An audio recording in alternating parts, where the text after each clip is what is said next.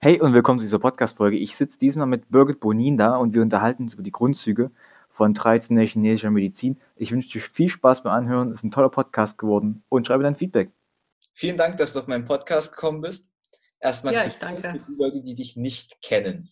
Wer bist du? Was machst du?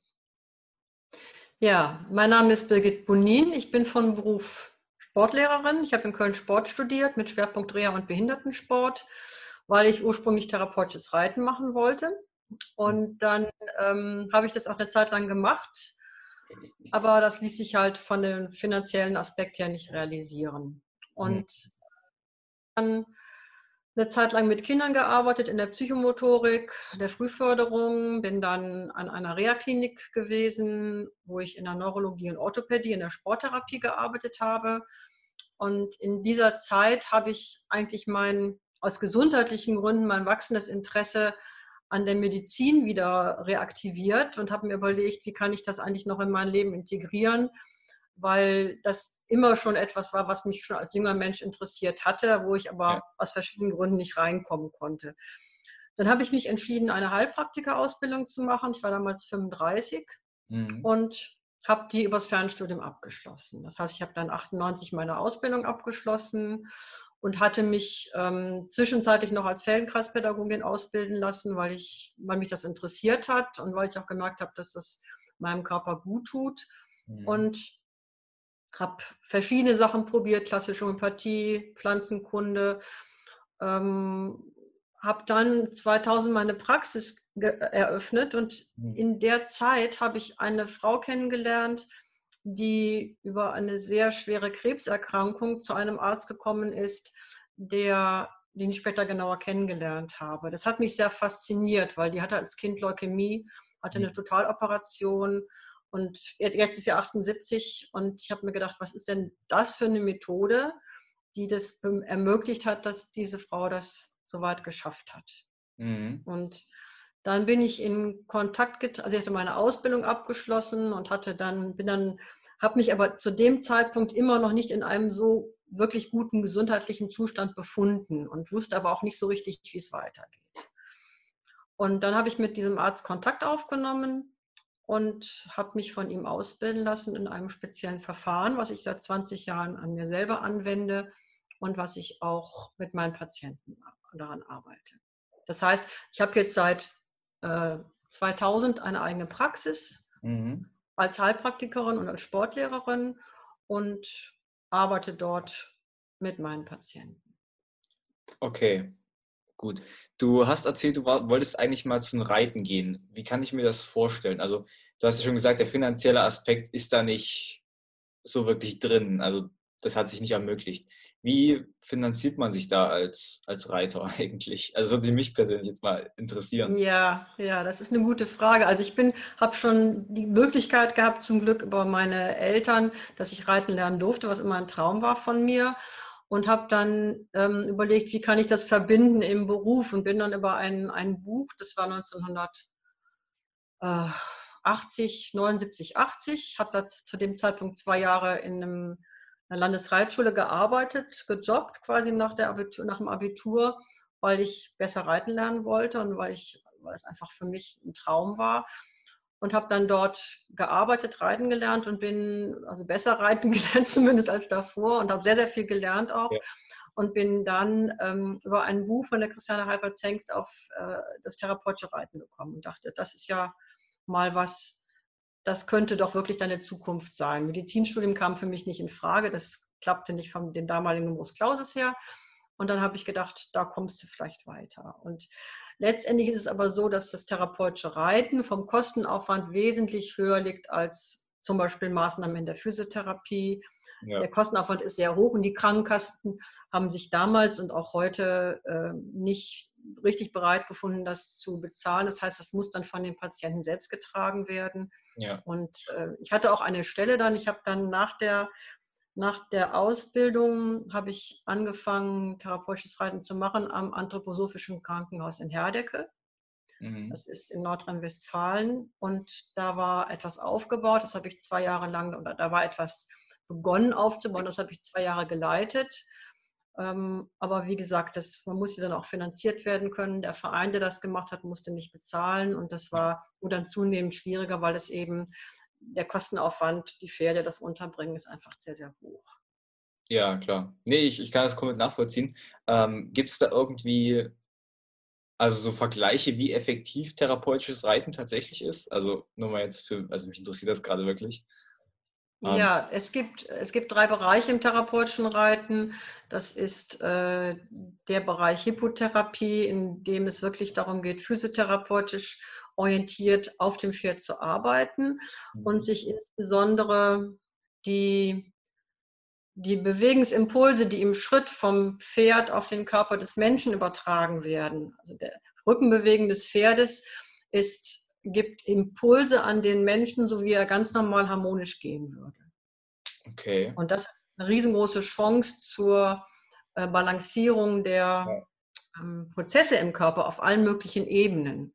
Ich habe das therapeutische Reiten als sehr effizient erlebt, insbesondere bei Kindern, die keine Lust mehr hatten auf Physiotherapie, die jetzt einfach Erkrankungen hatten und nicht immer wieder die gleichen Übungen machen wollten. Ich habe es sehr mhm. effektiv erlebt bei neurologisch erkrankten Patienten. Okay. Also zum Beispiel Multiple Sklerose oder Halbseitenlähmungen.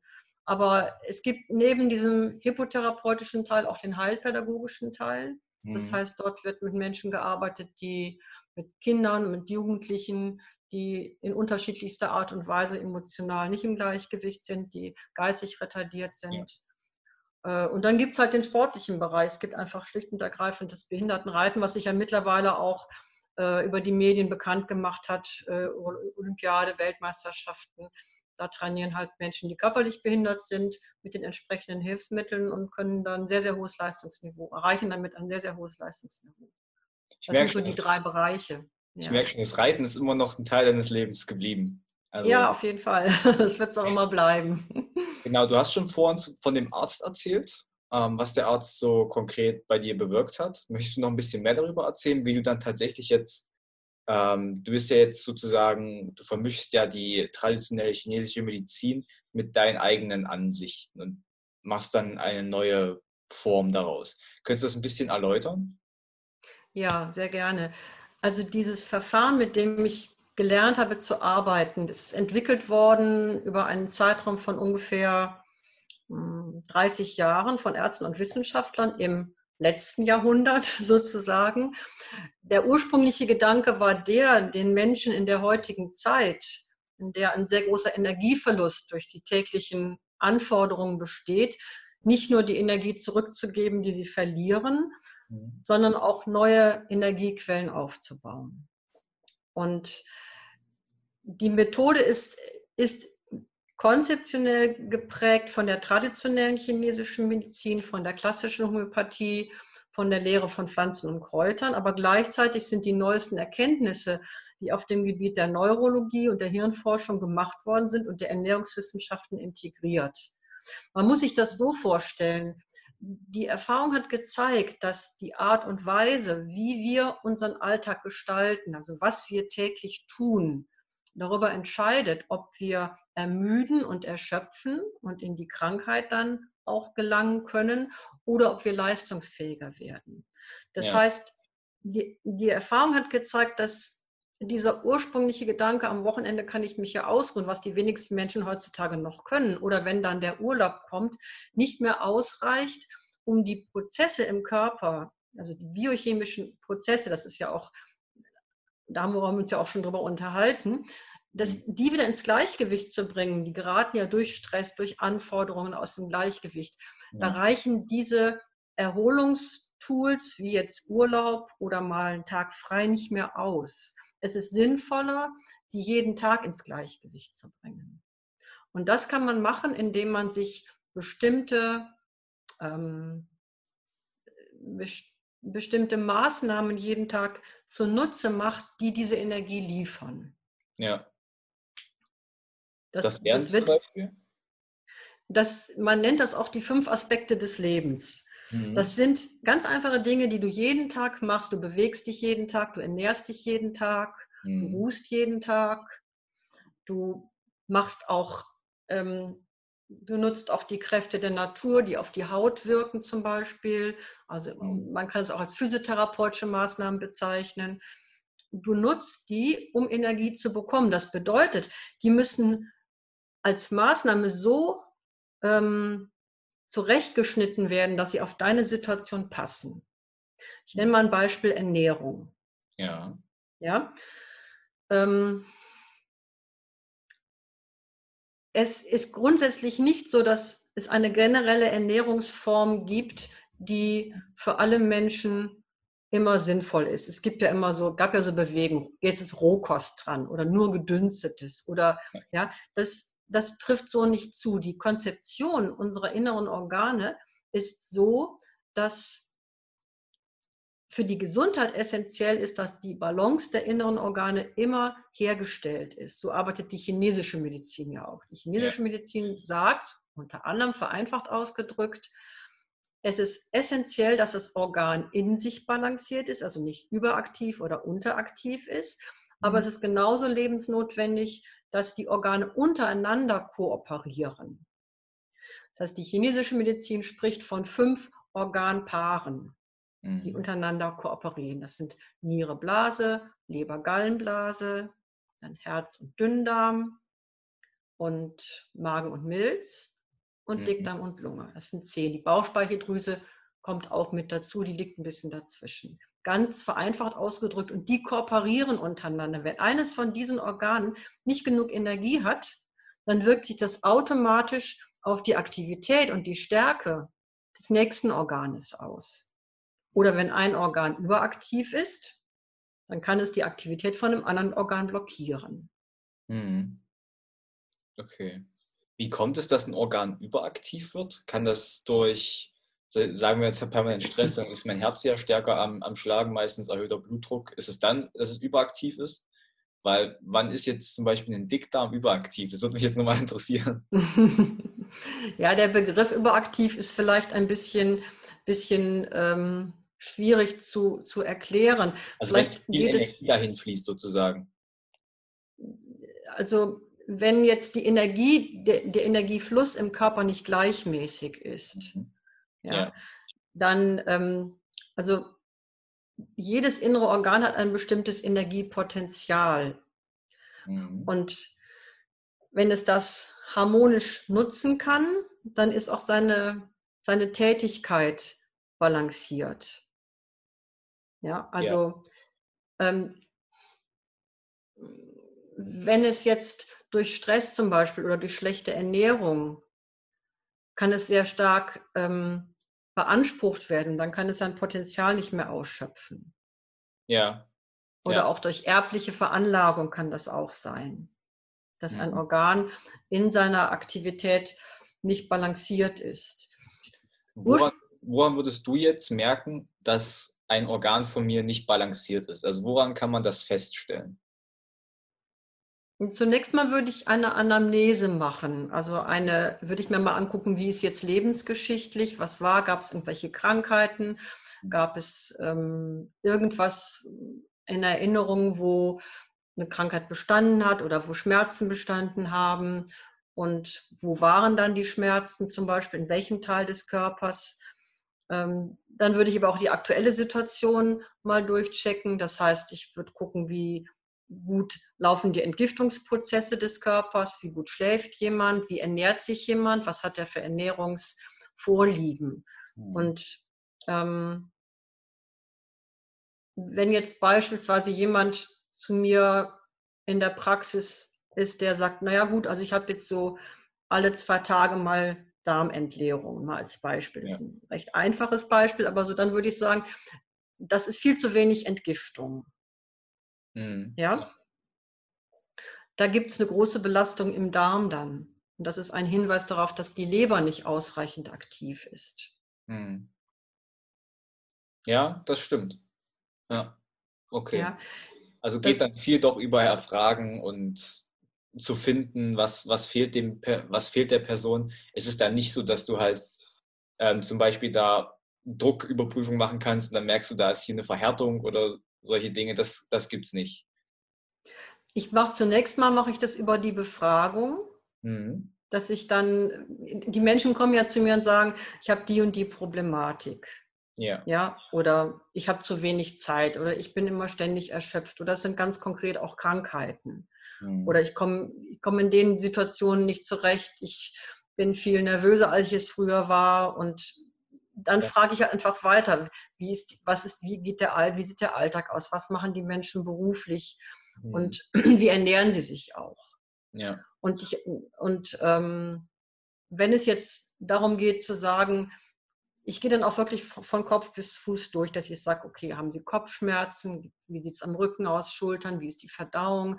Und dann kommen nach und nach auch die Dinge zutage, die, die für mich hilfreich sind. Dann Ja. habe ich zunächst schon mal ein Bild und kann sagen, gut, es ist jetzt sinnvoll, ähm, die und die, was wünschen Sie sich? Für mich ist immer auch wichtig, was wünschen Sie sich? Ja, Mhm. was ist Ihr Wunsch? Weswegen kommen Sie zu mir? Und dann kann man eben sehen, wie lässt sich das verwirklichen. Ähm, ich arbeite dabei so, dass ich den Menschen empfehle, über, also es gibt bestimmte Zyklen im Körper, das muss man noch dazu sagen. Es gibt bestimmte Verarbeitungszyklen im Körper. Das ist, Ja. sind Zyklen der Erneuerung und der Entgiftung. Mhm. Um Gesundheit herstellen zu können, muss der Körper ausreichend entgiften. Wenn die Mhm. Gifte im Körper verbleiben, dann führt es dazu, dass Erkrankungen entstehen. Ja. Werden Gewebe geschädigt, werden Gewebe ähm, beeinträchtigt in ihrer Funktion und das führt dann auch zur Erkrankung. ja. Wenn jetzt, Diese Zyklen statt meistens, diese Erneuerung, also ich nehme mal an, im Schlaf wahrscheinlich, oder? äh, das ist, das ist sehr richtig, wir schlafen letztendlich, weil wir da in einer sehr starken Entgiftung sind. Im Schlaf wird sehr viel entgiftet, aber vor allen Dingen schlafen wir auch, um den Säurebasenhaushalt wieder zu balancieren. Mhm. Das heißt, im Körper entstehen über bestimmte Prozesse der Stoffwechsel immer Säuren. Ja. Wenn du Eiweiß zerlegst, Proteine gehen in Aminosäuren. Also egal, es entstehen immer Säuren und die müssen wieder neutralisiert werden, weil Ja. sie sonst den Körper schädigen. Ja? Das heißt, sie müssen ausgeschieden werden. Das Mhm. geschieht über basische Mineralien, die man zum Teil über die Nahrung zu sich nehmen kann. Das geschieht über den Schlaf. Meditation ist eine Möglichkeit, auch den Säurebasenhaushalt zu balancieren. Und es geschieht auch über leichte Bewegung. Okay. Das Okay. heißt, wir schlafen, ja. Das heißt, zum Beispiel frühs auf leeren Magen nochmal eine kleine Runde um den Block laufen, bevor, vor dem Frühstück, um damit der Kreislauf in Schwung kommt oder die Leber noch was zum Arbeiten hat. Weil ich habe ja auch gelesen mal, dass wenn, wenn man isst, dann geht ja sehr viel Energie von den restlichen Organen weg in das Verdauungssystem. Ungefähr 50 Prozent der Energie. Und deshalb soll man halt frühs dann noch einfach Wasser trinken und noch einen kleinen Spaziergang machen, wenn man zusätzlich entgiften möchte. Könntest du das bestätigen? Ja, es gibt äh, bestimmte, das ist eine sehr interessante und gute Frage. Ähm, das Wasser ist auf jeden Fall gut, um die Entgiftung nochmal anzuregen. Und diese Methode, von der ich sprach, die sieht auch ein spezielles Bewegungstraining vor, das von seiner Intensität, nehmen wir mal an, das Gehen wäre ein, ein Teil des Bewegungstrainings, Mhm. ja, das von seiner Intensität, wie schnell du gehst, wie du die Geschwindigkeit veränderst, so konzipiert ist, dass das Gehen Energie liefert. Du kannst Mhm. auch gehen und ganz schnell gehen und sofort auf Hochgeschwindigkeit gehen, dann wirst du dadurch keine Energie bekommen, weil der Körper dann, dann wird eher Energie verlangt. Wenn du das Gehen aber so dosierst, dass der Körper damit gut arbeiten kann, dann bekommst du übers Gehen auch Energie es ist egal, was du machst. Es geht auch bei der Ernährung ist es ähnlich. Wenn du, du kannst über Ernährung Energie bekommen, du kannst aber auch über eine ungünstige Zusammenstellung der Ernährung oder über Nahrungsmittel, die für dich im Augenblick schwieriger zu verdauen sind, Energie verlieren. Ja, Ja, okay. Ja, das, das, macht, das macht tatsächlich Sinn. Und du stellst dann deinen Kunden ähm, sozusagen einen Ernährungsplan zusammen, also wie einen Lifestyle-Plan sozusagen, oder? Kann man das so sagen? ja Weil- man, man kann das, man kann so sagen, dass ich über eine Zeit, ich hatte ja vorhin von den Ernährungszyklen gesprochen. Es gibt Mhm. Einen Reinigungszyklus, der dauert 28 Tage. Mhm. Ja, der ist jetzt für, der ist unabhängig davon, Frauen, für Frauen ist das vertrauter, weil sie das erkennen über ihren Zyklus. Aber Männer haben auch genau den gleichen Erneuerungszyklus, der sich auf alle Systeme des Körpers bezieht. Es gibt aber auch einen Bluterneuerungszyklus, der dauert drei Monate. Ja. Und ja. In, das Blut erneuert sich über einen Zeitraum von drei Monaten. Das heißt, die Voraussetzung für Gesundheit ist immer gesundes Blut.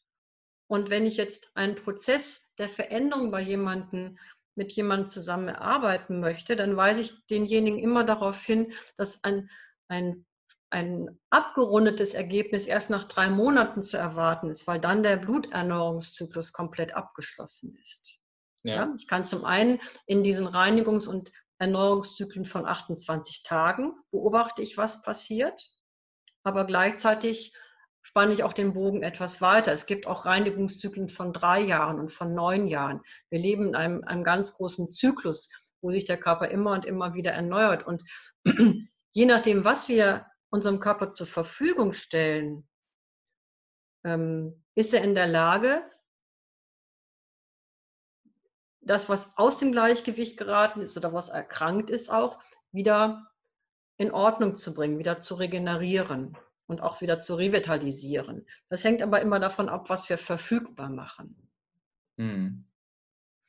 Das ja, heißt, ich, ich, ich arbeite so, dass ich ähm, zum einen unterrichte. Das ist mhm. eigentlich auch mein, das, was ich sehr, sehr gerne mache, das ist auch mein Anliegen an die Menschen, dass ich gerne möchte, dass Menschen möglichst viel verstehen von sich selber, was in ihrem Körper passiert wie ihr Körper arbeitet und was sie selber tun können, damit sie in diesem Prozess der täglichen Regeneration kommen.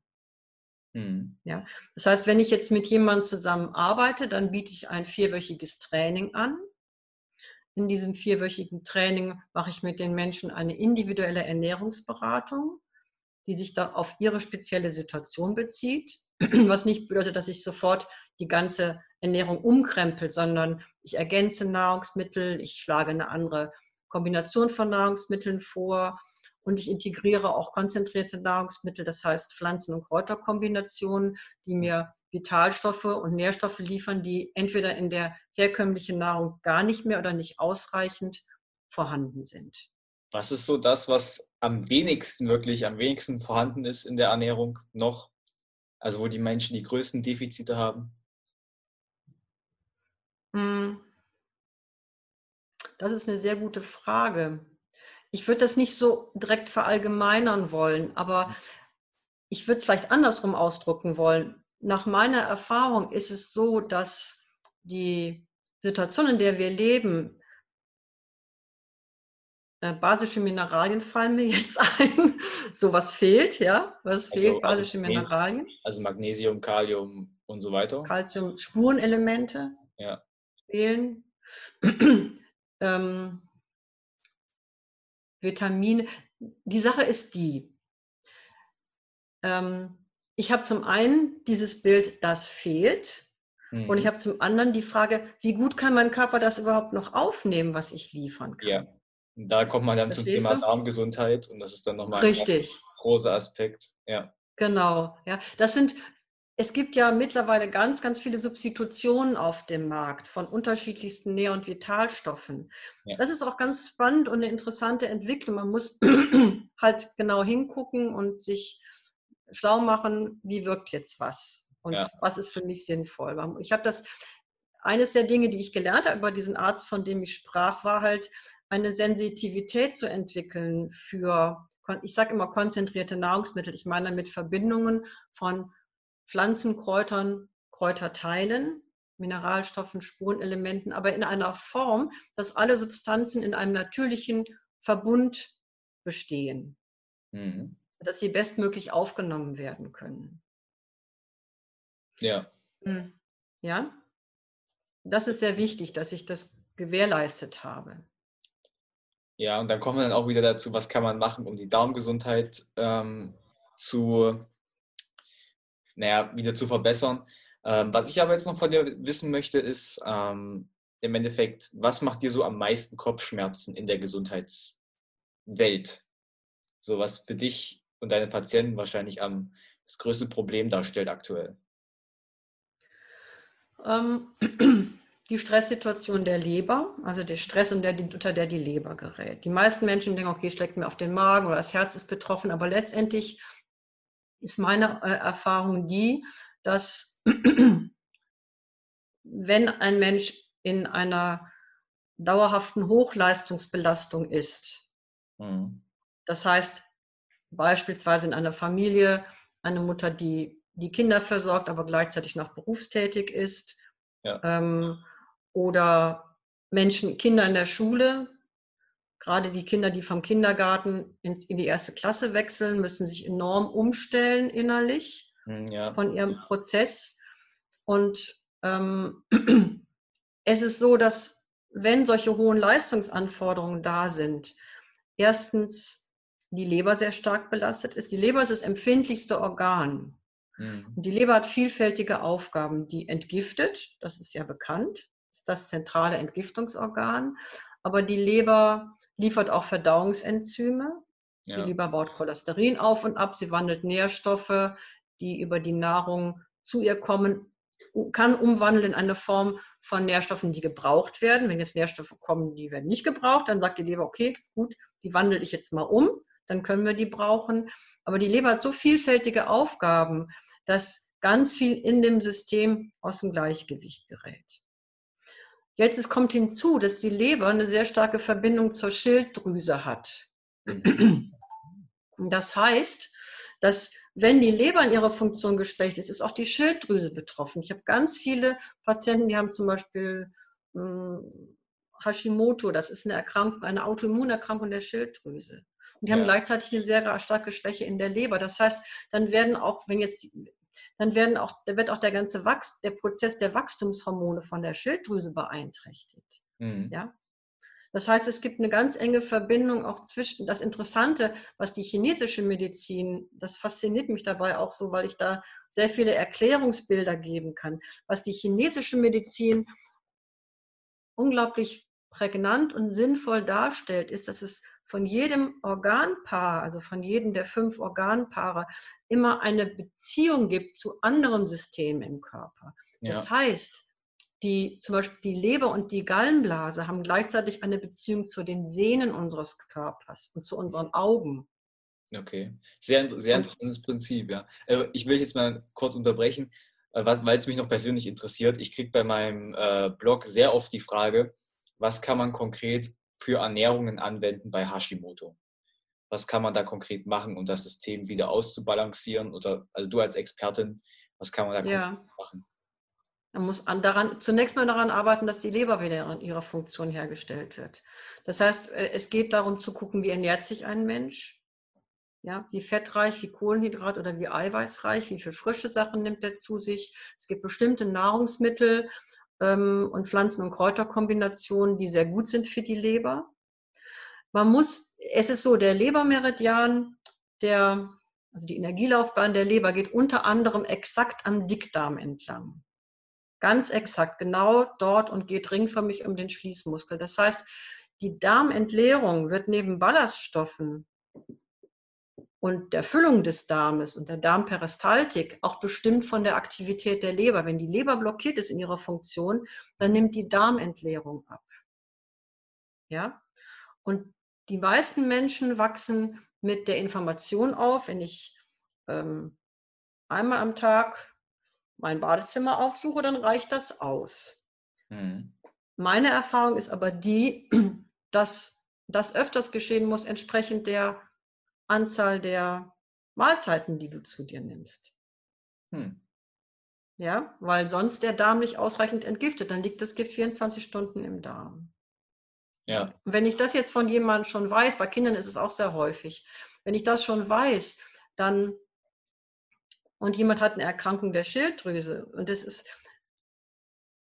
ähm, dann gibt es da diese, dann gibt es diese Zusammenhänge, dass ich erstmal gucken muss, okay, was, was kann ich jemanden zur Unterstützung geben, wie beispielsweise Artischockenblattextrakt. Es, es gibt viele Pflanzen, die hilfreich sind, um die Leber zu aktivieren. Ja. Aber es ist auch so, wenn ich anfange, die Leber zu aktivieren, muss ich auch gleichzeitig gucken, ist es jetzt die Leber selber, die nicht so gut arbeitet, oder gibt es noch ein anderes Organ, was die Leber beeinträchtigt?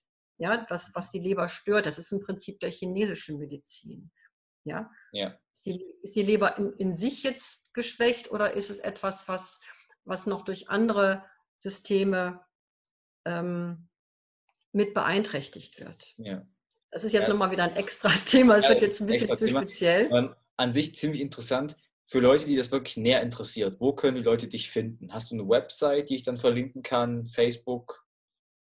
Ja, ich habe also eine Webseite, die, die hinzugefügt werden kann. Die Menschen können mich aber auch, also es gibt meine Telefonnummern dort, meine E-Mail-Adresse. Die Menschen können mich aber auch gern persönlich anrufen mhm. und wir können ganz unverbindliches Gespräch mal führen mit der Problematik und dann gucken. Das wäre super. Ja, also das mache ich eigentlich immer. Ich habe auch ähm, mittlerweile auch auf dem Verlag der Firma Naturmed äh, habe ich auch einige Sachen veröffentlicht. Also wenn man jetzt meinen Namen eingibt, dann gibt es dort verschiedene Informationen über individuelle Ernährung und über ähm, Maßnahmen, wie ich sie jetzt auch ähm, beschreibe. Jetzt zum Beispiel, mhm. dass ich mit Menschen arbeite, die Gallensteine haben und denen helfen, die Gallensteine aufzulösen, sodass sie nicht operiert werden müssen. Das sind so verschiedene Schwerpunkte, die ich habe. Okay. Wirklich sehr interessant. Und ich werde auch alles verlinken, falls jemand Lust hat, Birgit näher kennenzulernen einfach ihren Content dann anschauen. Und ich bedanke mich, dass du auf meinem Podcast warst. Und ja, ich bedanke mich.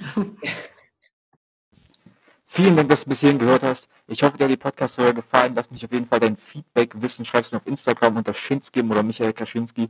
Kannst mich einfach eingeben und mir das sagen. Ähm, lass eine Bewertung da, falls du es auf Apple hörst. Das würde mich wirklich, wirklich unterstützen, diesen Podcast voranzubringen.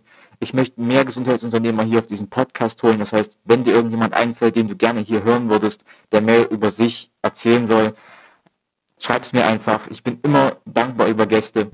Und ja, einen schönen Tag dir noch.